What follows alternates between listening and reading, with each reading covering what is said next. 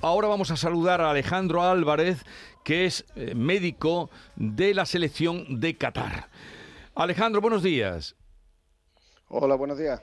¿Qué tal la tarde de ayer? ¿Cómo se tomó la selección la pérdida en el primer partido? Bueno, la verdad es que mm, ha sido un, palo duro, mm, podríamos decir, porque mm, todas las esperanzas del equipo, ya nosotros sabemos las posibilidades reales que, existen en este mundial y las ilusiones del equipo y del país pasaban por ganar algún partido, más allá de que, de que la esperanza siempre está puesta en que se pueda hacer un buen papel y pasar la fase de grupos, pero sobre todo lo que se quería era poder ganar algún partido en este mundial y, obviamente a priori, porque en fútbol nunca se sabe, las esperanzas estaban puestas en, el partido de Ecuador y, y, obviamente las cosas no salieron como, como se esperaban, pero bueno, quedan dos partidos, quedan dos partidos más y a ver si, se pueden sacar buenos resultados que, en esto de fútbol nunca se sabe. Mm. ¿Desde cuándo llevas en bueno eh, allí en Qatar o, también como médico de la selección? Bueno, nosotros nos vinimos aquí hace cinco años. En septiembre de 2017 fue cuando yo me incorporé a la, a la, selección. A mí me llamaron directamente desde la selección de Qatar y fue cuando dejé el, el club. Eh, yo trabajaba en el Sevilla Fútbol Club y fue cuando lo dejé para venirme aquí y son cinco años ya los que llevamos trabajando aquí.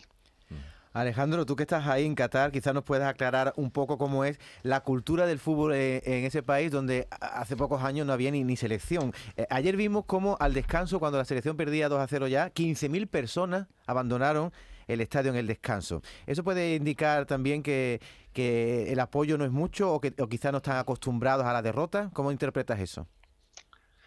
Eh, bueno, podría tener esa, esa, lectura o, alguna otra. La verdad es que efectivamente aquí la, la cultura de... hay cultura de fútbol, eh, hay muchísima afición por el fútbol, pero también es cierto que es eh, o, se, diversifica entre los clubes de aquí y los clubes internacionales. Entonces aquí hay mucho, mucho aficionado al fútbol, pero que, que son eh, que animan a equipos como Real Madrid, Barcelona, Paris Saint Germain y este tipo de clubes. Entonces, asimismo en la, en la, en la competición nacional aquí en, la Liga de Qatar, pues es verdad que los estadios no, no, no se suelen llenar, salvo en, partidos realmente importantes, cuando juegan los dos equipos más grandes del país, cuando es la final de la Copa del Emir. En eventos así los estadios sí se suelen, se suelen llenar. Asimismo, cuando juega la selección nacional también, algún partido importante, hemos visto estadios completamente llenos.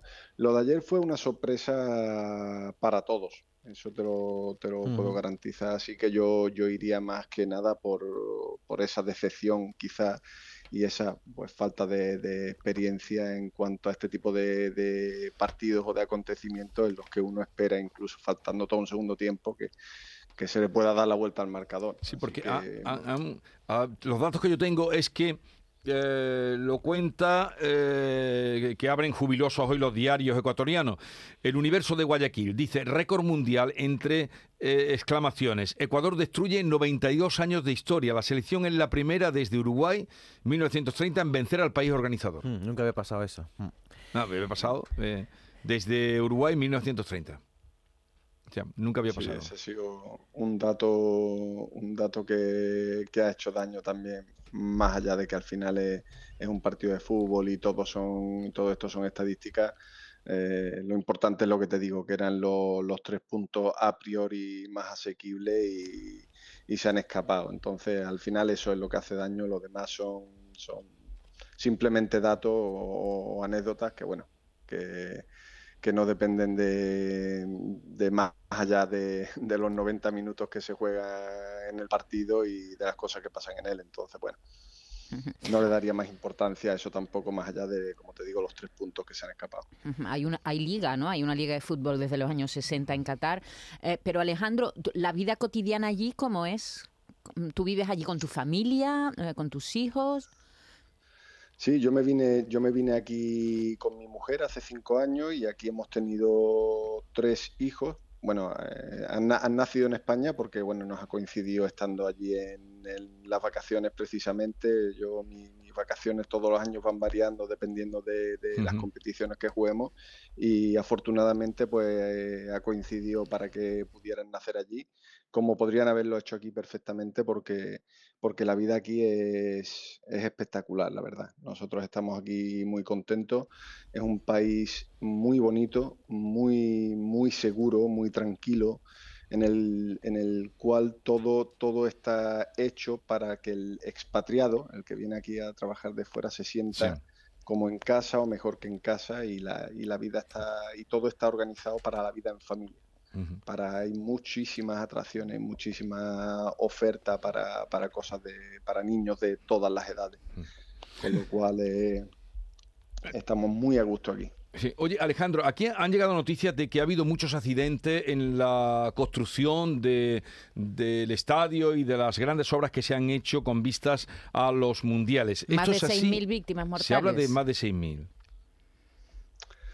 Eh, bueno, eh, ya sabemos cómo es, cómo es esto de la, de la información cuando, cuando mm, realmente siempre decimos hay que contrastar las noticias, pero luego a la hora de la verdad uno no sabe bien cómo contrastarla o, con quién contrastarla y al final qué, asumir, qué asumir como verdad. Eh, lo cierto es que, que en este caso, y, porque afecta, no voy a decir nos afecta, afecta al país, porque es el, primer, el primer eh, damnificado de esta, de esta noticia. Eh, aquí sí se ha aclarado, se ha esclarecido este, este hecho y la verdad es que estos 6.000 o 6.500 obreros que han muerto en la construcción durante todos los estadios y hoteles para el Mundial, eh, es un dato que está mal, mal, dado porque ahí se habla de las víctimas que se han producido de, esta población eh, desde 2012, creo recordar, eh, y se han metido todos los fallecimientos de, esta población, me refiero a, gente de Bangladesh, de, Pakistán, todo, al final toda la población de servicio que viene a trabajar aquí en, el, sector de la, de la construcción, pero se han metido todos los fallecimientos, da igual cuál fuera la causa. Hablamos de, muertos por COVID, hablamos de, accidentes de tráfico, hablamos de enfermedad común, entonces todo se ha metido ahí.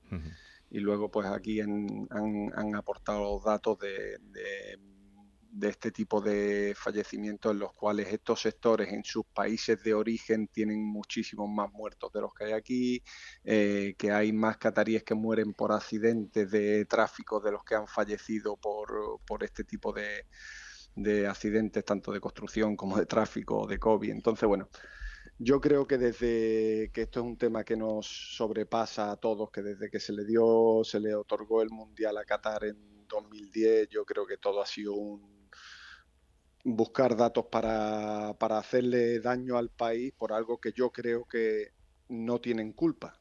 Porque al final tú te postulas para, para organizar el Mundial, te lo conceden y a partir de ahí tú te deshaces en porque eso sí lo he vivido yo, durante cinco años y veo, y desde que llegué he visto el crecimiento en cinco años y por fotos y ya eh, conversaciones con, compañeros y amigos que llevan más tiempo, cómo ha crecido el país en, estos 12 años y he podido vivir en primera persona cómo un país entero se ha volcado para que todo salga perfecto.